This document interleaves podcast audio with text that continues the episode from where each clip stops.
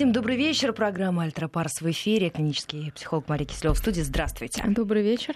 Средства связи 553320 в начале сообщения. Это наш э, смс-портал. И плюс 7903 170 6363. Это наш номер э, в WhatsApp и Viber. Присоединяйтесь, задавайте ваши вопросы. Постараемся, постараемся максимально на них ответить. А, давайте начнем с вами с темы рождаемости. Тем более... Да. Тем более весна. Тем более весна, да. А, материнский капитал за первенца может ли он поторопить молодежь? Потому что я вот смотрела а, и данные по поводу того, что у нас теперь первенцам очень многие пары обзаводятся в 30, а то и после 30 лет. А, и 35 это уже не старородящая пара, а пара, которая решается вдруг на первого ребенка. Каким-то образом может эта, эта ситуация измениться? Ну, сейчас и браки у нас заключаются значительно позже, потому что такое явление происходит взаимоисключающее во взрослении э, молодого поколения, то есть, с одной стороны, происходит очень э, раннее физическое взросление, ну, более раннее физическое взросление, э, которое акселерацией называется, ну, то есть девочки девушками становятся пораньше, мальчики юношами, и физически они более даже развиты, чем сколько-то там лет назад. И поэтому Но нас спрашивают паспорт в некоторых магазинах. Вот, а и наоборот, психологическая, психическая зрелость, она наступает позже. А, и вот этот диссонанс, конечно, вводит в заблуждение, ну, наверное, бабушек и дедушек, которые привыкли, что пораньше нужно, да, внуков, ну, желающих стать бабушками, дедушками или прабабушек и прадедушек, которые торопят выглядевших, выглядящих э, такими взрослыми, с одной стороны, молодых людей к тому, чтобы а, заводить детей. А эти молодые которые... люди, которым все отвечают, а мы еще не готовы? Но они действительно морально, может быть, не готовы. И вот эта вот ловушка, на самом деле проблема, мне кажется, сложная, потому что физиологический возраст, он, к сожалению, не так легко регулируется, наверное, может быть, и вообще не регулируется, как психологические истории. Э, и биологические часы тикают, а психологической такой зрелости не наступает, и поэтому э, действительно молодые люди не торопятся, вполне обоснованно не чувствуя внутреннего ресурса, заводить этих детей. Ну, естественно, есть еще и материальный ресурс.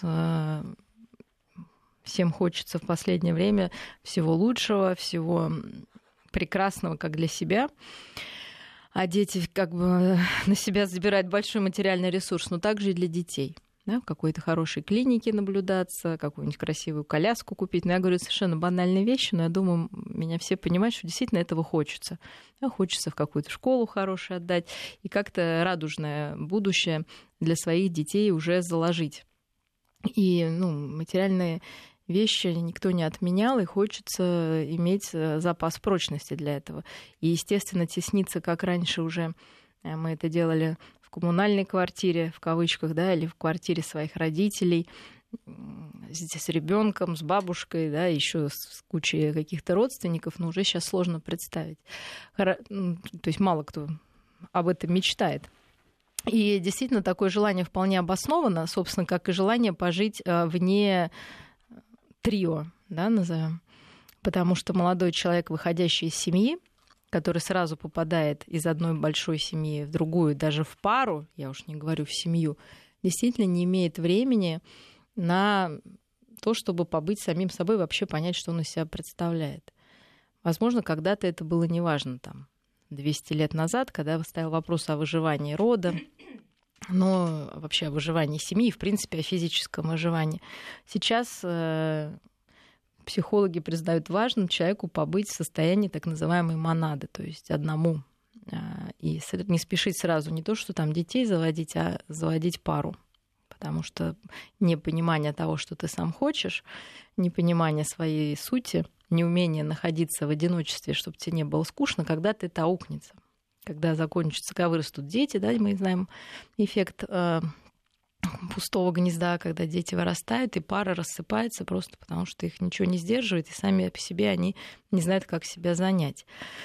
Поэтому, конечно, идея, что ну, затягивать я бы тоже да, не стала с рождением ребенка, потому что, повторюсь, физическое состояние при всем нашем желании, при всех там, не знаю, омолаживающих процедурах, они биологический возраст, к сожалению, не меняют. Конечно, здоровый образ жизни нам помогает в этом, но статистика неутешительна, сколько сейчас достаточно и молодых пар, и не очень все-таки обращается за вспомогательными репродуктивными технологиями и не имеет возможности простым естественным способом, собственно, род свой продолжить.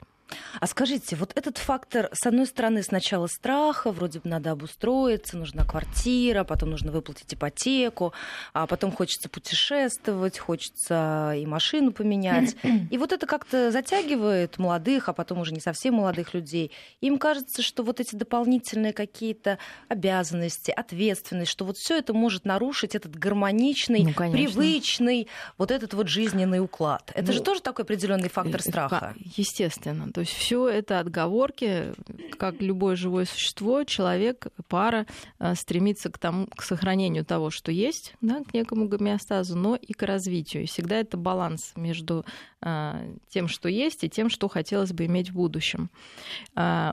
Многие действительно считают, что когда-то наступит идеальный момент – не знаю, будет супер работа, причем с работодателем, который обожает э, матерей там, и семей с маленькими детьми, что будет какая-то стабильность в стране, в мире, там, во Вселенной, да, и вообще все будет чудесно.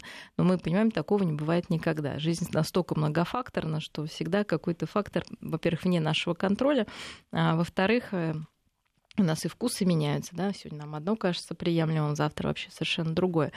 И, безусловно, это отговорки. Мне кажется, если семья уже пара задумалась о том, чтобы завести ребенка, это сигнал о том, что где-то они готовы. Потому что если, в принципе, такая идея не возникает, значит, она не возникает вообще.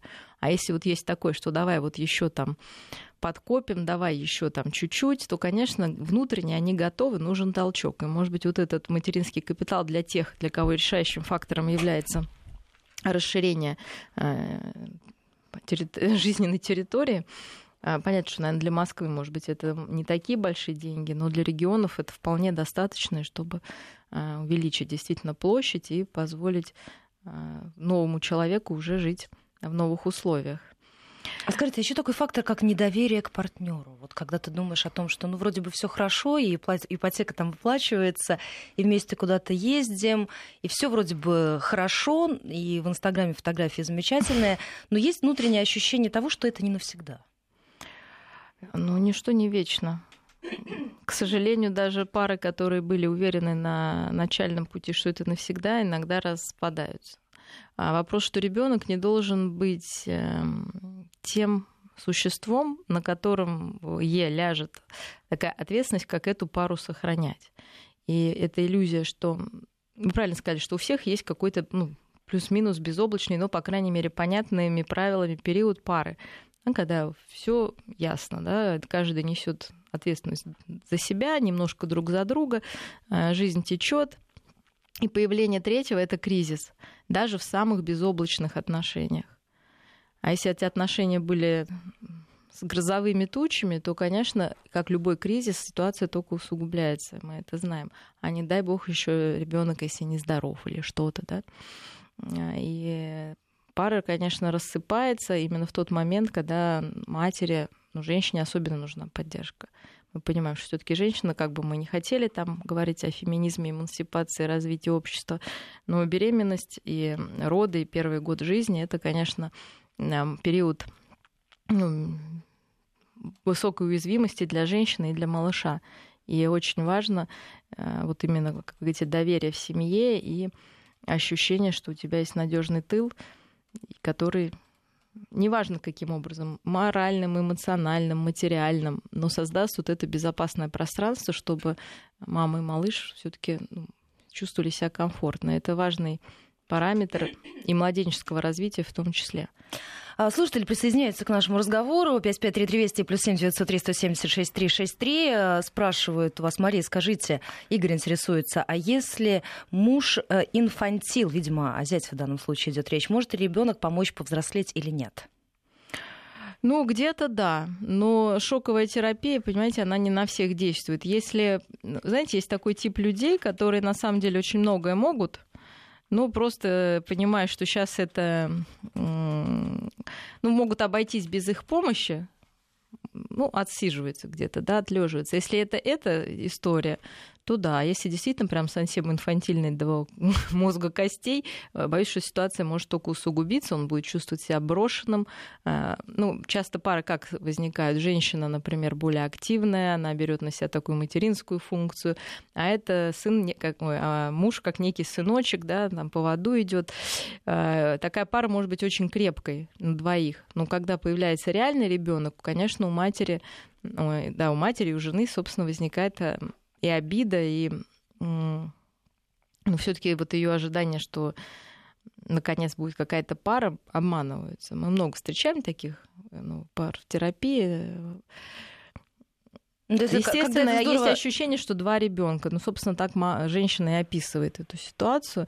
Но зачем-то эти отношения продолжаются, какую-то функцию этот мужчина выполняет. Возможно, как раз он будет гулять с этим ребенком. Ну, делать какие-то такие, знаете, обычно приятные для женщин вещи, там погулять, поиграть, посюсюкать, что наоборот, мужчина какой-то брутал, не всегда умеет, да, как-то правильно подойти а, к этому хрупкому маленькому существу. То есть э, неизвестно, как это, не могу дать точный прогноз. А, если этот инфантил все-таки хочет ребенка, хоть в какой-то, ну, как-то представляет его позитивно, да, то Мне чаще всего не представляет, пробовать. какие сложности с этим связаны. Ну, слушайте, а нужно ли, представляете, если бы вот э, перед тем, как родиться, вам бы, вам, как будущему человеку, рассказали все сложности жизни? Я думаю, многие бы не подписали контракт, понимаете, на свое рождение. Так же и здесь. Конечно, ребенок принесет с собой, кроме счастья и радости, ну, какую-то суету и забота требует. Э, я бы не сказала, что жертва, она требует внимания, энергии. Но это если к этому относиться как просто норме, ну, как нам лень, там, не знаю, чистить зубы там или что-то там, чистить снег там. Да собака да? гуляет достаточно собака, ленно ну, по утрам. Вот что угодно, да. Но мы это принимаем как э, само собой разумеющиеся вещи. Ходить на работу, просыпаться утром, убираться в квартире, все можно придумать, что вообще жизнь ужасна. Также ребенок, он не требует ничего такого, что мы не можем ему дать. Ну, вообще ничего такого. И, тем не менее, люди э, появляются на свет и дарят э, не только радость своим родителям, но и вообще миру всему. И поэтому, мне кажется, надо более широко, что ли, на это смотреть.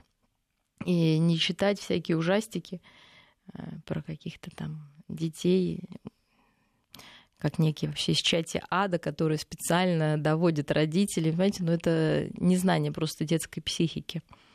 С ребенку просто все интересно. Он рождается пустой. Вот сейчас прекрасно у меня был случай, мальчик свистел на приеме ну, у меня. И мама ему сделала 150 раз замечание, но ребенку 3-4 года, ну вообще маленький. Что он свистит, я говорю, а что будет? Ну, говорю, ну, почему ему нельзя свистеть? Ну, ладно, есть приметы, что там денег не будет, да? Но я думаю, ладно, я бы еще такой, ну... Она говорит, вот вдруг он будет всегда свистеть. Вот сейчас он привыкнет и будет свистеть всегда. Ну, не будет, да? Так же, как ребенок не будет всю жизнь там ходить в памперсах, да, он не будет всю жизнь там ломать игрушки. Он не будет всю жизнь просыпаться по ночам. Это маленький, короткий период. Он на самом деле очень короткий в масштабе жизни. И поэтому делать из него какую-то проблему вселенского масштаба, ну, вот я для всех будущих родителей, настоящих, просто понимаете, что это конечно, да, и мы, к счастью, взрослые люди, в отличие от младенца, который плачет, голодный там или мокрый или холодный и зовет маму, он не понимает, что есть будущее, она придет, он не может подождать. А мы можем. Да? И когда этот малыш вырастет, он тоже сможет, если мы покажем ему пример, что мы имеем терпение, мы имеем выдержку, мы имеем любовь, мы имеем принятие. Тогда все это передастся и малышу, и, собственно, отношения обычно очень хорошо складываются, и все довольны и счастливы. Активно очень наши слушатели спрашивают у вас, а в чем причина инфантилизма современной молодежи и не только молодежи. А, это один вопрос. Виктор из Норильска интересуется, анализируя на живых примерах. Получается, что если мужчина служил в армии, такие семьи крепче и более здоровые. Прокомментируйте, пожалуйста. И еще один вопрос. Почему многим мужчинам не удается разорвать связь с матерью? Она на телефоне в 25, и в 35, а иногда в 45 лет каждый день по любому вопросу. Э, ну, причин много, да. С одной стороны, вот эти молодое поколение, оно потомки, чьи-то потомки, да. Оно не из космоса к нам такое инфантильное прилетело. То есть что-то происходило, наверное, в этих семьях, чтобы либо, ну как у нас, как в жизни, да, мы устроены. Если у меня было тяжело в жизни, я скорее хочу, или не было игрушек там, да, или мало шоколадок там, да, или мне пришлось очень много работать, чтобы что-то добиться. А иногда люди переносят вот свои вот эти истории на детей, и хочется их гиперопекать. Да, хочется все им дать, чтобы они не испытывали каких-то трудностей.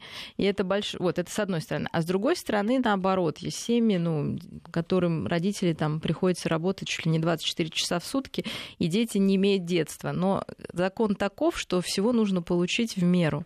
Если ты получил слишком много детства, тебе не дали развиться и стать взрослым, то ты будешь инфантильным. Если наоборот тебе это детство лишили, то на поверхности вроде ты будешь очень функциональным человеком, но внутри ты останешься голодным ребенком, которому не додали. И где-то это будет вылезать. Вот в том же страхе завести детей. То есть обычно же это вполне успешные люди со стороны. А внутри это вот эти дети, которым не имеют ресурса дать своим детям вот эту любовь, заботу, то, чего они были лишены по тем или иным причинам. Плюс огромное количество информации, которые да, сейчас дети решают. Ну и вообще, как детство происходит. Вы когда-то слышали, вот, ну, я не знаю, как вы, может быть, слышали в вашем детстве, но в моем детстве, во-первых, все гуляли, никаких шлемов, никаких наколенников, налокотников, хотя были и велосипеды, и все что угодно. Да, это ксаки-разбойники, это заборы, это Вы деревья, это нарвать да? То есть мы были да, готовы да, да. упасть, удариться, да, и ничего. Мы вставали, шли. Мы были готовы к тому, что будет в разборке какие-то во дворе, ну, детские а не то, что там мама, бабушка бегут там и между собой дерутся из-за того, что два ребенка там не поделили лопатку. То есть, конечно, вот эта гиперопека, связанная, ну, с, вот мне сейчас ребенок пишет, мам, можно я пойду погуляю? И у меня шок, как он пойдет погулять, хотя ему там уже больше 10 лет, да, ну, раньше даже, ну, это было само собой.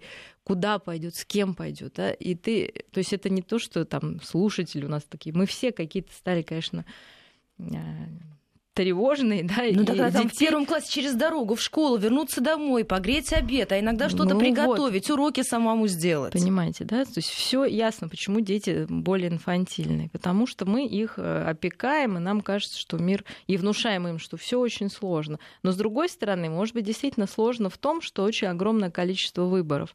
Раньше примерно люди представляли себе свой жизненный путь школа там какой-то, институт, колледж, вот работа там, да, причем 5 через 2, да, 7, там, 8-часовой рабочий день, но все более было регламентировано.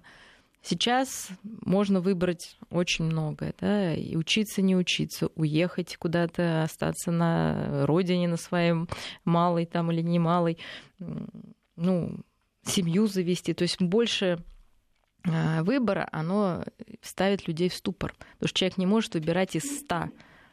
Понимаете, он не может выбрать. У него нет для этого аппарата такого, да, он может выбирать не больше, чем там из 6-7 объектов, 5-7. А когда их 150, то человек теряется, и он почему у нас тут прокрастинация да, процветает, потому что мы видим кучу возможностей и понимаем, что выбрав одну, мы теряем там 125 других. Да? Не две других, не три, а 125. И поэтому есть желание вообще, в принципе, ничего не делать. Так же, как и рождение ребенка.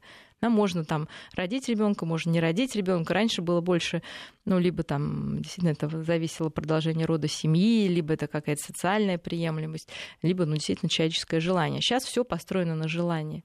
Но желание обманчивая вещь, да? потому что сегодня можно хотеть одно, завтра другое, а потом оказалось, что что все желание... самое ценное ты уже потерял. Вот. Поэтому есть и ценностная история у нас потеряна, потому что непонятно, вот как воспитывать сейчас детей. То ли говорить им, что семья ценность, ну понятно, что она ценность, но ребенок видит примеры, что ценности на самом деле ну, никакой нет. Вот, да, что и тут же у тебя семья разваливается, да, у человека как бы, да, она не получилась у родителей, как, где брать образец? кино, ну, сейчас кино, сами понимаете, оно а, скорее о нетрадиционных вещах. Там даже история любви-то нормальную не увижу, никакую романтическую, я уж не говорю. Э, потом все сказки тоже, знаете, кончаются на самом интересном. Вот. Как же они дальше они жили после того? Понимаете, что долго и счастливо умерли в один день? Ну как, да, как? Как это Все самое интересное осталось за кадром. Вот, все осталось за кадром. Ну, поэтому Молодежи сложно, плюс они видят вот эту картинку голливудскую, назовем там, да, глянцевую, вот этих красивых людей, у которых вообще все прекрасно. И в крайнем случае они там на старости лет от суррогатной матери родят детей, как игрушек, причем, да, дети игрушки совершенно для того, чтобы участвовать в модных показах там или где-то. На них надеваются детские коллекции знаменитого бренда. Вот, да, для, и для этого, собственно, как бы вот это все и происходит. То есть детей купили. Детей а, воспитали няни, гувернантки. Ну, все куплено, да. То есть ребенок как товар, семья как товар, э, жена как товар. И это, ну, понимаете, стоит как некая мечта в кавычках, да, потому что ну, это отовсюду кричит и может казаться заманчивым. И простая человеческая радость уже даже непонятно, как ее получать, что ли. Вот, но это для таких больших городов. А для малых городов действительно, э, может быть, там другие сложности. И для них, повторюсь, вот эти меры материальные будут очень кстати. Там скорее другая да, мечта. Там, может, просто ну, там отношение к семье, жить. оно тоже немножко другое, мне кажется. Оно вот там еще сохранилось. Вот это да, самая ценность. Потому что от этого важно, это важно для выживания вот как бы этой семьи и рода. И, в общем-то, надежда, наверное, на них, потому что а, как заповедник некий, да, потому что там еще традиции сильные, и люди все-таки а, рожают, рождают детей, стараются их воспитывать, но уже у кого как получается, да, потому что все равно есть некое непонимание, что есть ребенок. То ему приписывают какие-то ужасы, что он просто рождается с таким органом вредность, да, потому что всех, кого не спроси, у всех вредный ребенок. Что-то делает на зло. Причем с рождения. Да, но это вот уже наши какие-то проекции, да, конечно, это невозможно. То есть это одной... И когда ты объясняешь маме, что это не со зла, это вот так, и что-то откликается внутри, потому что в каждом из нас живет вот этот малыш непонятый. Если объяснять, и мамы становятся мягче. Вот, но всем не объяснишь, к сожалению, наверное, вот так вот Э, в тет-а-тет беседе на примере, потому что на слово, ну, иногда сложно поверить, так массово, как люди книжки читают, да, там просто куча рекомендаций, но как мы знаем, так же, как рекомендации по похудению, они не работают, да? Ну или работают как-то очень ограниченно. Ну, только одна, это, которую давала Майя Плесецкая, мне кажется, она самая рабочая. И самая жесткая. И здесь, да, то есть просто, да, это ребенок, с ним будет так. Что делать? Каждый день ему говорить, да, вот так же, как каждый день не есть лишнего и больше заниматься спортом, так же и с ребенком. Каждый день показывать ему своим примером, а, э, да, каждый день наставлять его на путь истины, и каждый день быть готовым, что это нужно повторить, да, сто раз, двести, да, это так, но по-другому не получится, к сожалению. И ничего страшного, да, это не так на самом деле сложно. Ну что, у нас совсем скоро новости. Середина часа. 5533 Вести и плюс 7903 176 363. Это средства связи, наши эфирные координаты. Присоединяйтесь, задавайте ваши вопросы Марии Киселевой. Сразу после короткого перерыва вернемся и продолжим. Альтера Парс. Возвращаемся в программу 19.34 московское время, 5533 Вести, плюс 7 903 176 363. Средства связи. У нас по лентам информационных агентств приходят сообщения о том, что Порошенко ждет Зеленского на дебаты 14 апреля, уже в следующее воскресенье. Это с одной стороны, а с другой стороны он заявляет, что готов пройти тесты на алкоголь и наркотики теперь уже во Всемирном антидопинговом агентстве. А до этого мы все наблюдали в прошлую пятницу, как сдавали анализы кандидатов в президенты документы. А вот скажите, на ваш взгляд, вот этот якобы такой максимальный уровень открытости, когда прям в режиме реального времени кандидаты в президенты сдают анализы, там Порошенко волосы, мочу, кровь, Зеленский сидит в кабинете. Вот это все как-то оно повышает уровень доверия к избирателям, или человек смотрит и наблюдает за этим как за неким шоу, и никак на его уровне доверия это не сказывается? Ну, к сожалению, кажется, происходящее в этой стране уже перешло на уровень шоу, потому что реальность настолько болезненна, ну, нет уже никаких душевных сил это воспринимать. И ничего не остается, как ну, когда психика не справляется, она регрессирует, то есть она опускается на более низкий уровень э, своего функционирования, она впадает в отрицание вот этих самых проблем, она как бы изолируется от них.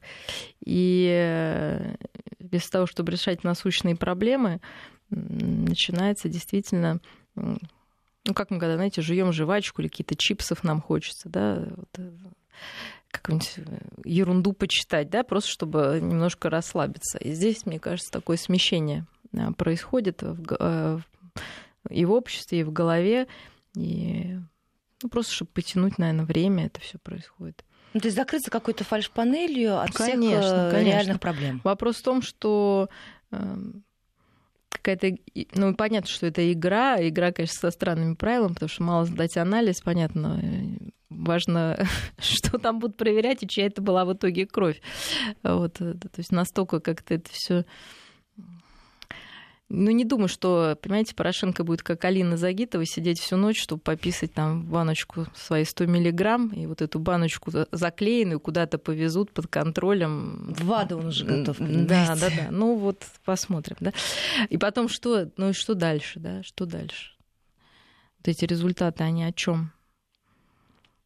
Но если окажется, что он не пьет, можно простить ему все эти результаты, что ли, или что? Вот э, результаты его правления, так называемого царствования.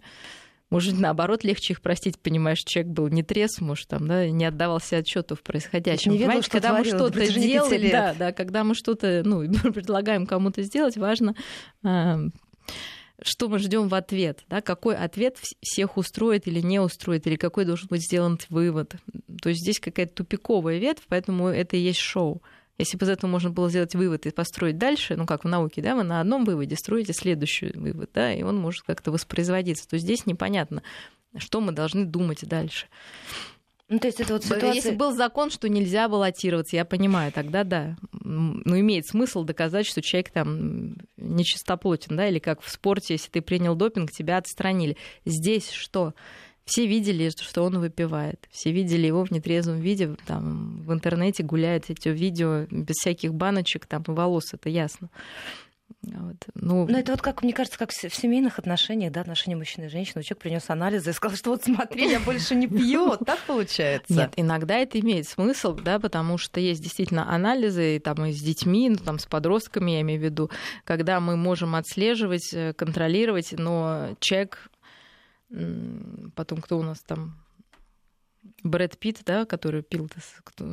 Да, да, ну вот он лечился от алкоголизма, собственно, он приносит анализы для того, чтобы продолжать там видеться с детьми или иметь какое-то право. То есть это имеет смысл, но если это э, оговорено дальнейшими какими-то последствиями. Если в семье действительно могут люди договориться ну, к сожалению, часто у нас, да, семьи с э, употребляющими алкоголь э, супругами, неважно, кто это, мужчина или женщина, и когда э, встает вопрос либо сохранить семью, либо бросить употребление, неважно чего там, алкоголя или наркотиков, или вообще любая другая зависимость, люди заключают некий договор. И эти анализы, есть действительно анализы, показывающие, употреблял ли ты там вчера, да, либо в течение двух недель, либо в течение месяца. Кстати, Порошенко как раз их не сдавал, он сдавал на сегодняшний да, момент, вот на наличие алкоголя в крови, вот в данный момент времени. А в семье это, может быть, имеет смысл как доказательство, потому что доверие сложно восстановить просто словами. Конечно, это такая величина, которая не возвращается после слова «прости» или «я тебе обещаю». Это должно пройти достаточное количество времени, чтобы а, вернуть и сделать а, за делом а, новое количество доверия к человеку, если оно было потеряно. Но я не думаю, что к Порошенко доверие потеряно и зависит от того, пьет он или не пьет. Это зависит от результатов Нет, не было анализа лаборатории, да. Что ну, вот, то есть это совершенно другая история. Интересно, что такому независимому, в кавычках, и э, великому Порошенко э, его оппонент так быстро навязал игру с этими анализами, он пошел на поводу, как будто, ну, как будто вообще у него нет какой-то воли, зачем это делать. Мне кажется, что то, что он согласился, говорит конечно, о какой-то его полной слабости и о каком-то отчаянии, да, какой-то безвыходности ситуации. Ну, то есть Зеленский ему навязал эту игру, и он пошел да, по зачем его сценарию. Он пошел, зачем, да, он пошел по этому сценарию. То есть человек, который провозглашает себя абсолютно независимым, э, самостоятельным. агрессией. Да, ну который вообще борется за самостоятельность, за самостийность, вдруг идет на поводу с какими-то глупостями. А если он завтра, как нам родители говорили, а если завтра он тебя попросит выпрыгнуть в окно, вот ты тоже прыгнешь, вот хочется, да, вот, ну, вот такой вопрос задать на каком-то стадионе, ну, я говорю, а если завтра он скажет, давай участвовать в КВН, там ты соберешь команду, я команду. Кто выиграет, тот молодец. Что, Порошенко согласится? То есть вот этот даже анализ, они тоже, это уровень какой-то, ну, бредовый на самом деле. А скажите, по поводу утраты доверия в семейных, межличностных отношениях с друзьями, как долго все это восстанавливается?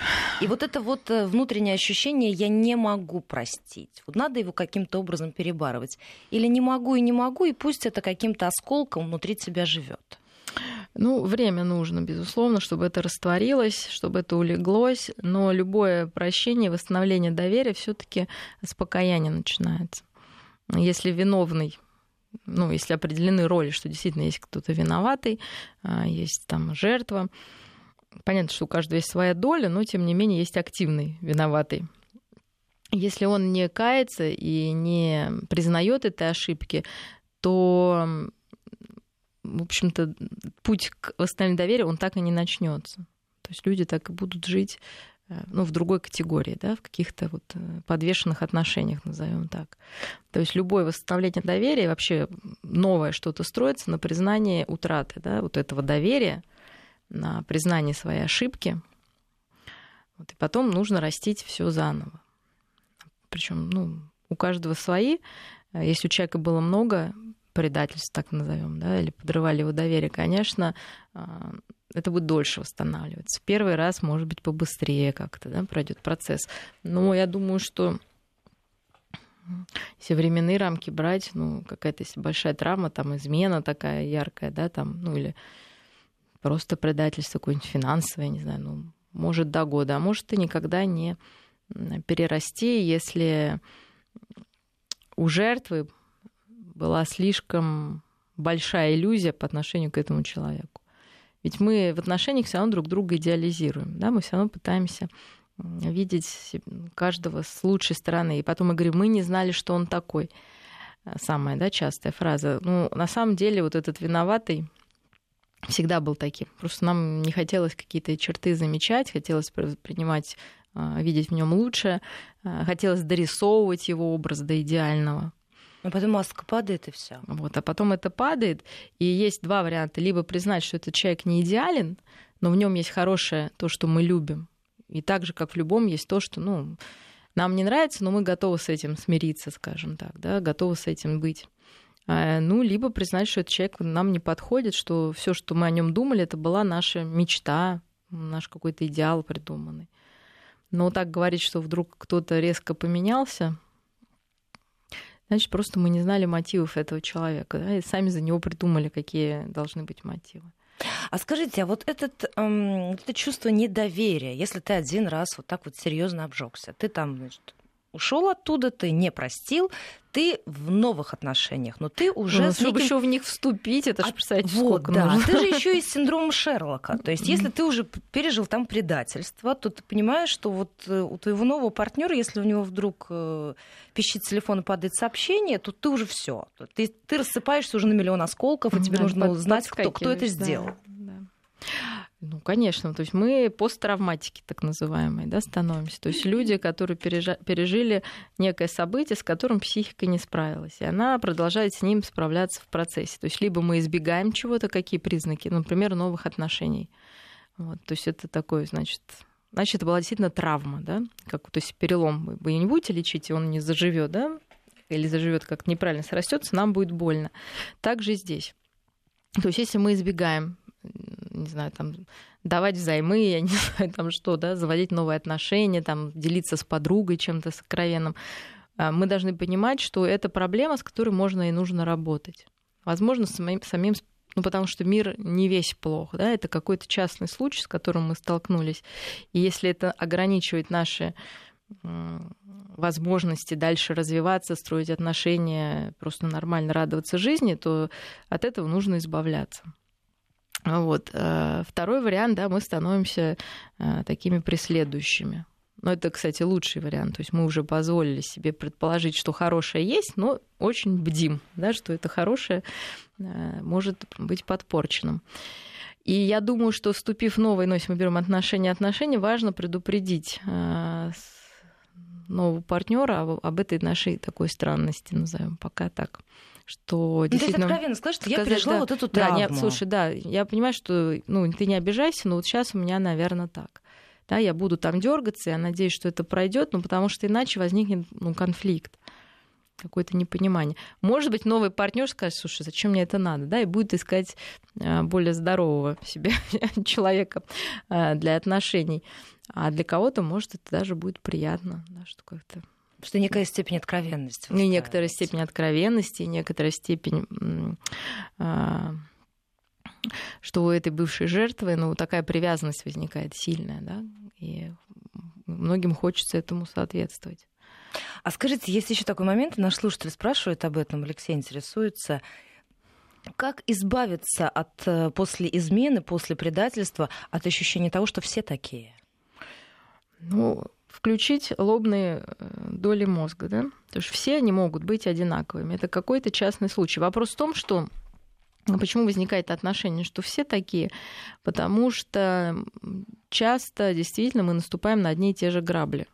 И это тоже повод обратиться к специалисту или задуматься. То есть, например, мы можем искать себе партнера, который сильно за него цепляться, вот навешивать на него свои идеальные черты, думать, что он такой, идеализировать его. Ну, то, а, есть, то есть это, это очень часто нет, в следующих отношениях конечно, оказывается да, таким конечно, же абьюзером. То есть это наша проблема, да, мы придумываем себе человека, и каждый раз мы находим, мы находим тогда жертву, да, назовем так, на которую мы навешиваем наш вот этот идеал, и когда человек просто снимает вот эту шкуру нашу идеальную, говорит, забери ее себе, я другой. Получается большое разочарование. И, кстати, обесценивание, да, э, идеализация всегда на другой стороне обесценивания находится. И все это рушится. И часто сам человек, вот этот вот, э, который навешивает, да, тоже рушится, потому что он зависим вот от своей фантазии. Поэтому нужно сесть и разобраться, да, если там два раза у вас уже такие отношения, там, не знаю, у нас сейчас вот у нас в терапии девушка, она вышла замуж, муж пил. Кстати, к вопросу, может ли не пьющий муж ой, пьющий муж не пить, и наоборот. Вот. А, значит, она разошлась, сейчас со вторым живет там, да, и этот пьет. А тот первый-то муж, с которым зашлась, э, женился и не пьет. Он, то есть Кстати, не обязательно, я... то есть не обязательно вот с другим у человеком один сценарий да. проходит. Вот, то есть он с другой женщиной не пьет, уже 10 лет не пьет. Это и очень обидно, потому что она второй раз вышла за пьющего. И мы разбираемся, да, откуда вот такая тя... Ей объяснить не может, зачем с ним живет, уж денег не приносит, только, ну, понятно, ребен... ну, пугает ребенка, да, вот этим своим поведением. В общем-то, никакой выгоды материальной нету, да, а какая-то моральная, вот надо разбираться, что там. Почему вот эта жертвенность так важна, почему важно как-то о ком-то заботиться, чувствовать себя выше, потому что рядом, например, с пьющим человеком большинство людей себя чувствуют ну, практически святыми. Вот. Э, а в простой жизни ты попробуй, какой нужно совершить подвиг, чтобы себя почувствовать да, каким-то значимым, важным, таким вот самопожертвующим. Это больно признавать в себе, поэтому в терапии это долго, да, мы идем к этому. Но если человек попадает в одну и ту же ситуацию, конечно, мы э, разбираем это.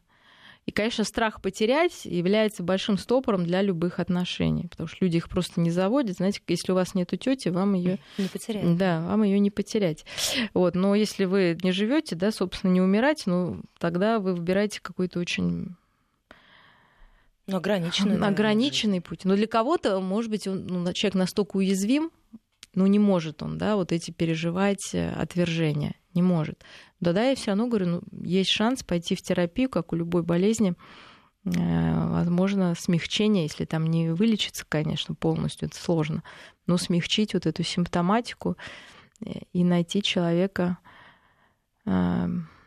ну, подходящего, более, может, спокойного, мягкого, чем вот который есть в идеале, да, потому что все, все хотят принца там на белом коне, но принцу нужны отважные девушки, да, которые не боятся там, что он уйдет на войну там, или нужно будет с Эзми Горынычем драться. Ну, много чего надо переживать.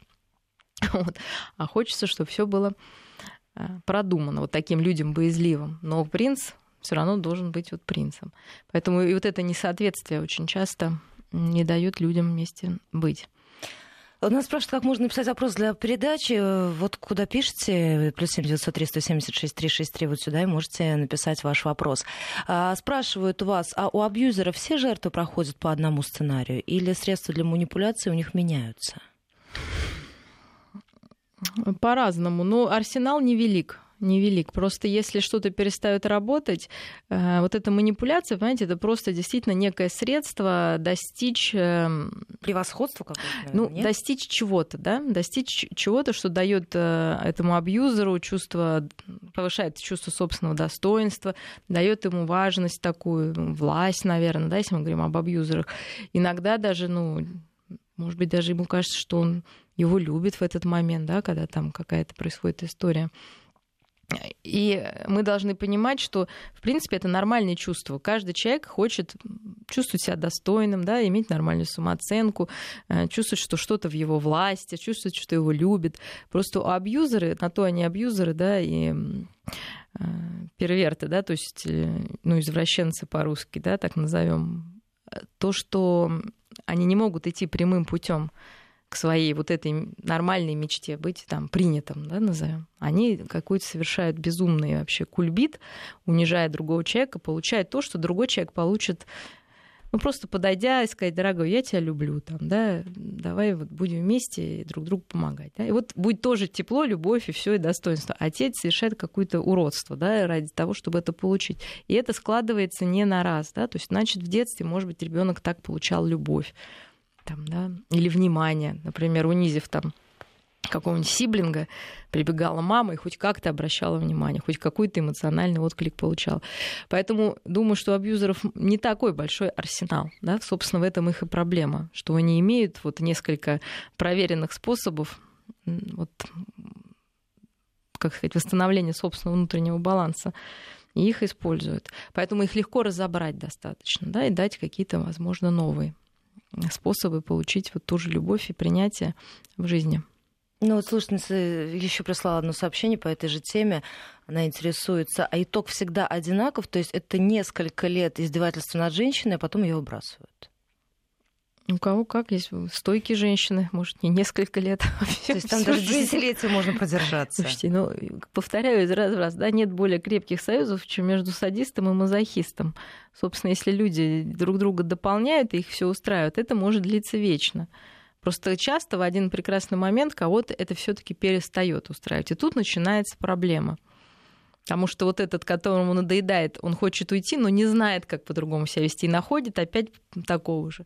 А вот этот садист, там, например, да, начинает догонять свою жертву э, Или прямому и перед... да, либо находит опять же новую. Я иностранец, живу уже 4 года в России, но у меня здесь нет никаких друзей. Жена работает, когда я отдыхаю. Мне постоянно приходят мысли о возврате обратно в Европу. Жена хочет детей, а я еще не чувствую себя готовым, но она меня не понимает, что делать. Ну, здесь такая культурная, наверное, проблема. Не знаю, всегда кажется, что европейцы более независимы, да, назовем, от э, отношений, пропагандируют нам вообще такое свободное отношение. Э, но если у человека вообще нет друзей, да, это вопрос к жене или к этому человеку? Наверное, к этому человеку, да? То есть мы всегда должны исключить э, ну, понять, да, зону ответственности. Если бы вот этот э, слушатель сказал, у меня со всеми хорошие отношения, а с женой нет, да, то мы понимаем, что, да, там какая-то у них межличностная история. А если, в принципе, здесь не, не складываются отношения, то есть нет готовности в эти отношения вкладываться, поэтому нет готовности ребенка заводить. Это уж какая-то закрытость от э, внешнего мира.